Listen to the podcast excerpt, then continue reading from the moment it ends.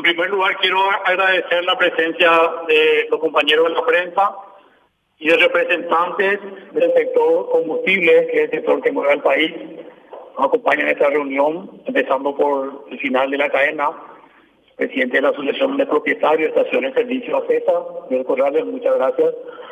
Me acompaña también representantes de los emblemas del sector privado, y con Jorge Cáceres, también con el ingeniero Guillermo Parra, que a su vez trae la representación de diferentes emblemas.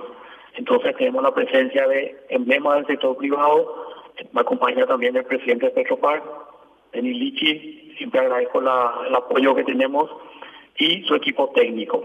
Lo que nos reúne hoy son dos temas principales. En primer lugar, queremos transparentar y mostrar el impacto y la realidad de los precios internacionales de un producto como el petróleo y sus derivados. Nosotros como país somos importadores netos, tomadores de precios, nos enfrentamos a una situación en la cual queremos mostrarles cómo ha evolucionado y las expectativas que tenemos. Esas expectativas son favorables y esta es la segunda parte y creo lo más importante que todos quieren escuchar. Ahí me gustaría que la presentación técnica la haga el equipo de Petropar en base a sus estudios y sus proyecciones, sus proyecciones basadas en los datos estadísticos a nivel mundial que son fácilmente verificables. Finalmente, eh, también con el sector privado queremos demostrar que estamos buscando la manera de llevar tranquilidad a la población.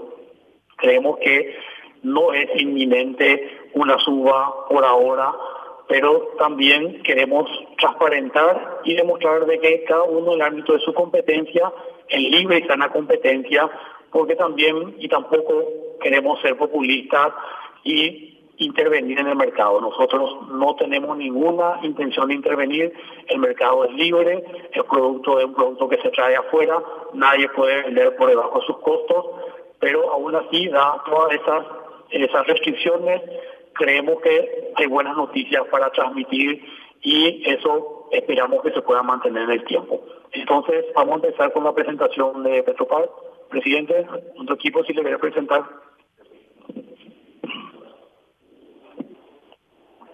Buen día.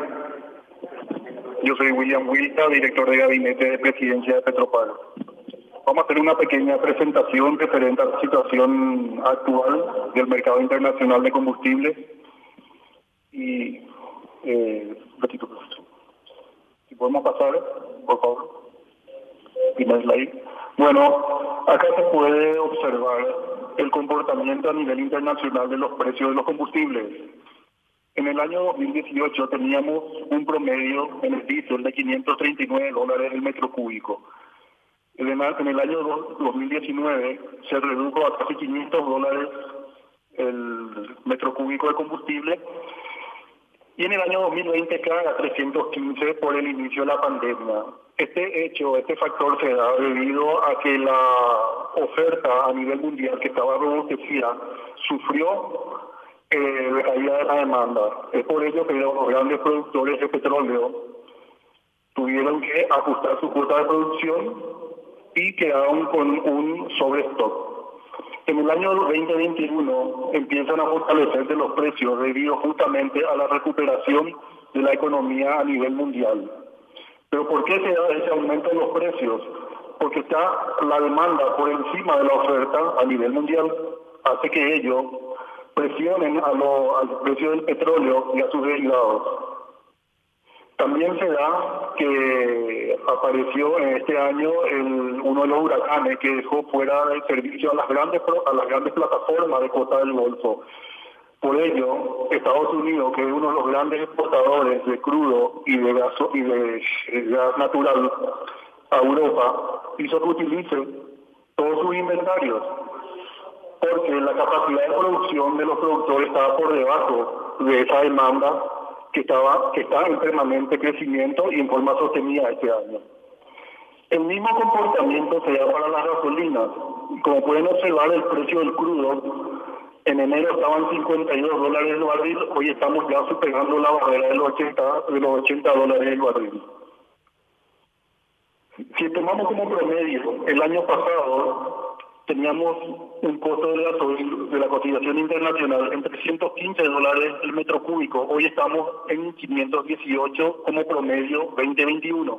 Es decir, 64% más caro está la cotización internacional. Debido a los factores que mencioné anteriormente.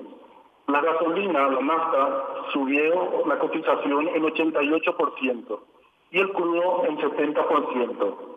Siguiente, por favor. Aquí podemos observar la correlación que hubo con respecto a este comportamiento a nivel internacional. En el 2018 teníamos precios fortalecidos, 2019 hubo un pequeño descenso, en el 2020 cae por la pandemia y en el 2021 empieza a crecer en forma sostenida y muy acelerada. Siguiente. Haciendo como referencia un análisis de 10 años atrás, podemos observar que en el 2011 el crudo estaba en 95 dólares el barril, hoy estamos en 80. El tipo de cambio estaba en 4.200 guaraníes, hoy estamos en casi 7.000. Donde vemos que la cotización internacional tenía un costo de 3.244 guaraníes en el 2011, hoy estamos ya casi 1.200 guaraníes más caros. Siguiente. Con respecto al GLP, en el 2018 teníamos un precio fortalecido de 457 dólares la tonelada, en el 2019 cae a 285, en el 2020 cae a 250 por el efecto de la pandemia, y este año empieza una suba sostenida, llegando a octubre a 754 dólares la tonelada. En el promedio estamos en 529 dólares la tonelada este año, es decir, 111% más caro está la cotización con respecto al año pasado. Siguiente.